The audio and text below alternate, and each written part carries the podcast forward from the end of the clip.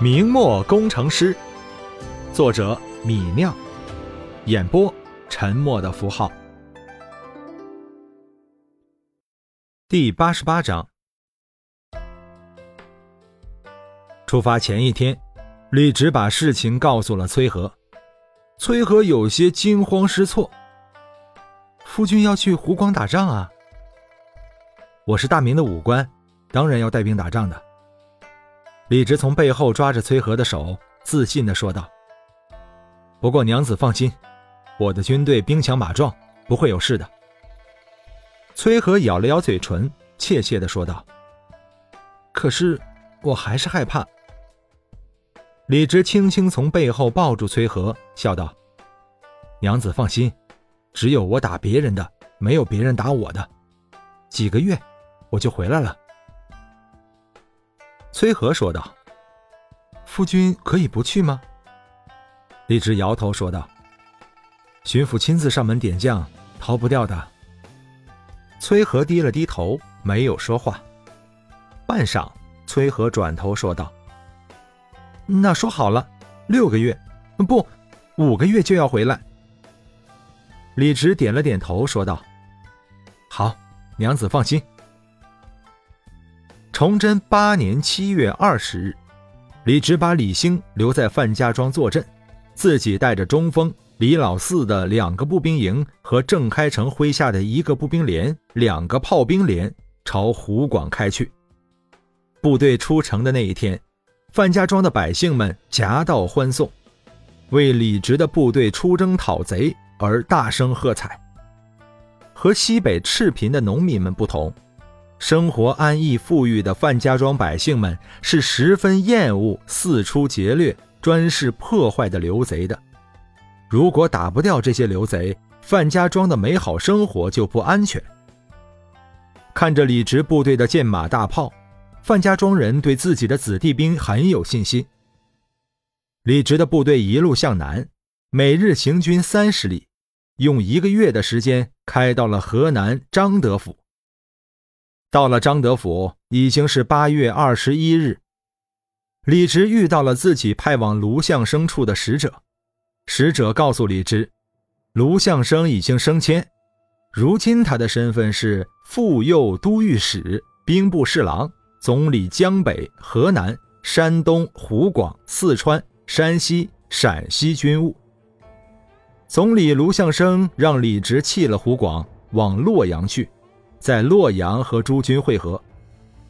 使者还告诉李直，听到天津仅派一个卫所防守官来援朝，卢相生十分不高兴。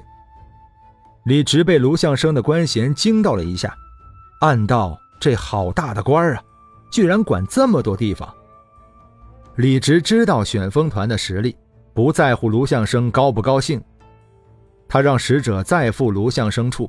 告诉卢相生，自己将奉命开往洛阳，期待在洛阳能看到总理大人。别了使者，李直便指挥部队往南面行军。走了十天，又遇到了返程的使者。使者说，洛阳一带流贼云集，总理大人将赴洛阳南面的汝州汇集各军，让李直弃了洛阳，到汝州集结。李直让使者回复卢相生，说自己得令，将奉命开往汝州。接下来几天，使者来回穿梭，在选风团和卢相生之间传令。又走了十天，李直经过洛阳城郊，便感觉到一股浓浓的战乱气氛。此时正是九月十二日，已经是深秋，士兵们都穿着厚厚的秋衣。李直骑在马上往四野里望去，竟看不到一处人烟。路上经过的村庄，不知道是举村逃难去了，还是被刘贼洗劫过，全是空的。粮仓里空空荡荡，村民的屋子上破碎的门窗半开着，屋子里面什么都没有。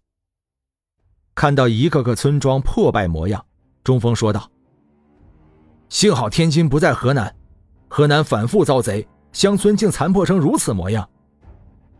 郑开成摇头说道：“黄河天险，刘贼越不过黄河的。李老四皱眉说道：“若刘贼到了天津，我便和他们拼了。”几人正说话，忽然看到远处有动的东西，赫然是刘贼的斥候唐马。遇到敌人了，李直不敢大意，放出一百个侦察兵在前后左右侦察敌情，加速向南面汝州开去。但旋风团走到洛阳城南，靠近汝州的地方。却被越来越多的唐马，也就是刘贼的骑兵围住了。开始的时候，远处还只有几十匹刘贼的唐马。李直不管这些散骑，继续往南走。走了一个时辰，外面的唐马越来越多，变成了几百人。再后来，两三千唐马在四周穿梭骑行，呼啸嚎叫着，包围着旋风团，压得李直的斥候没法侦查。那些唐马也不知道是哪家刘贼的队伍，大概觉得旋风团兵少，似乎想吃掉李直的队伍。都说刘贼发展到今天已经是兵强马壮，装备甚至超越了官兵。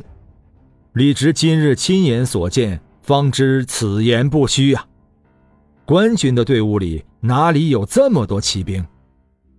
李直让士兵们结成圆阵，把辎重火炮护在中间。给步枪上膛，慢慢行军，随时准备好进入战斗。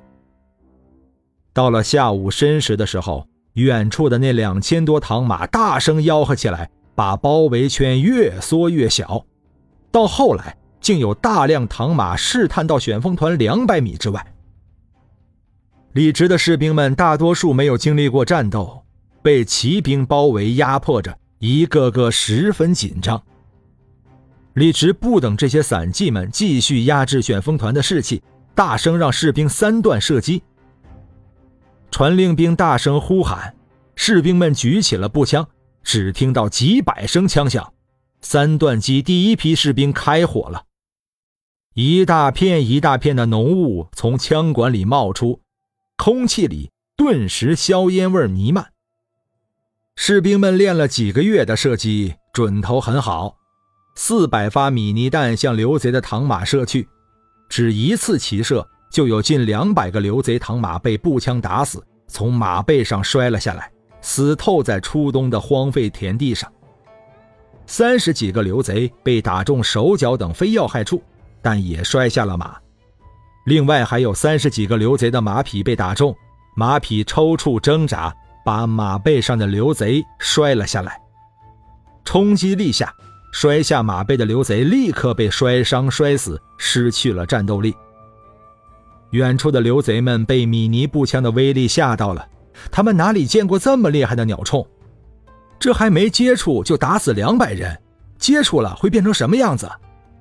刘贼们明白旋风团不是一支弱军，立即放弃了围攻旋风团的计划，夹着尾巴往远处逃去。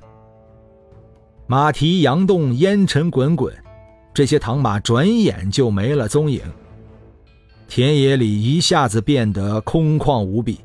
要不是不远处还有两百具尸体，还有惨叫呻吟的伤兵，这远处空旷的原野很难让人相信刚才这里大战一触即发。